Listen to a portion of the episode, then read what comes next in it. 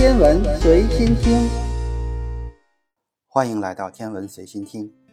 一六七零年的六月，法国天文学家安特姆沃图哈特在北半球天空的狐狸座观测到了一颗新星。原本那片区域是一片漆黑，突然出现了一颗光点儿，这立刻引起了他的注意。在大约一年半的时间之后，这颗新星才逐渐的暗淡下去。沃图哈特把这颗星就称作狐狸座 CK。直到现在，科学家们仍然在试图破解这次新星的爆发原因，因为对它的观测结果表明，它和其他普通的新星似乎有一些不同之处。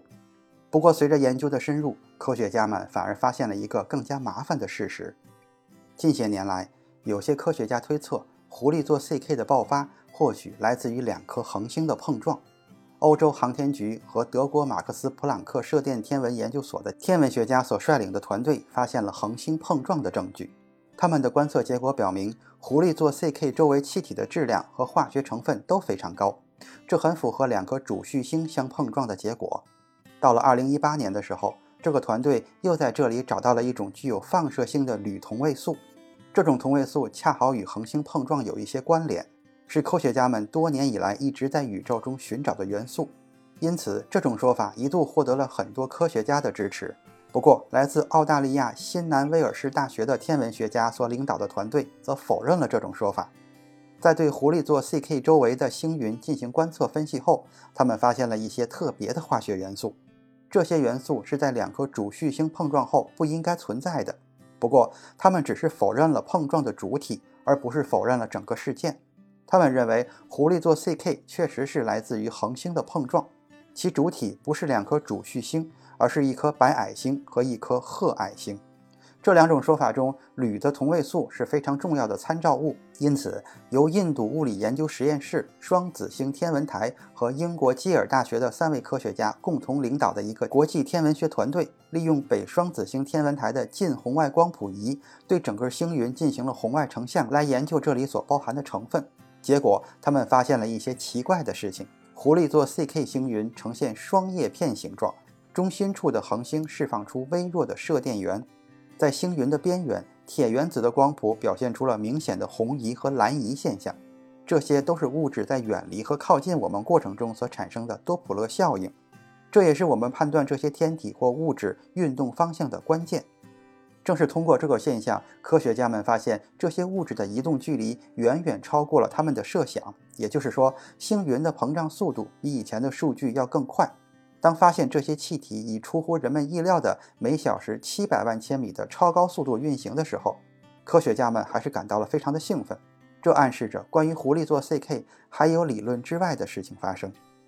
其实很容易理解，如果膨胀的速度非常快，就代表着它的尺寸也要非常的大。于是，科学家们从这里入手，对这个神秘的天体进行了分析。他们以十年的观测数据为基准进行研究，分析了星云的膨胀速度和膨胀率，以及它的具体位置。结果表明，以前的研究确实让我们对它有很大的误解。在此之前，科学家们认为它距离我们大约只有一千六百三十光年，而这一次的研究结果显示，它和我们的距离其实有一万光年，是当初认为的六倍。而且，由于实际距离比以前计算的要远得多，那么如果看到相同的效果，就意味着它的爆发能量也要比此前计算的结果要大得多。研究人员计算后认为，狐狸座 CK 这颗新星爆发时的能量大约是以前数据的二十五倍。从爆炸能量的角度来看，狐狸座 CK 恰好处在了新星和超新星中间的位置上。这种天体在银河系中非常的少见。导致它爆发的原因仍然是一个谜。它不是新星，也不是超新星，但没有人知道它究竟是什么。目前来说，科学家们也只能暂时给这类天体起一个名字，叫做中等亮度光学瞬变体。至于它的产生原因，目前还是一个未知数。有一些科学家提出过自己的理论，就像对狐狸座 CK 的猜测一样，他们认为中等亮度光学瞬变体应该是由双星系统产生的。并且双星系统中至少有一颗恒星属于巨星，但是这个说法目前还没有得到证实。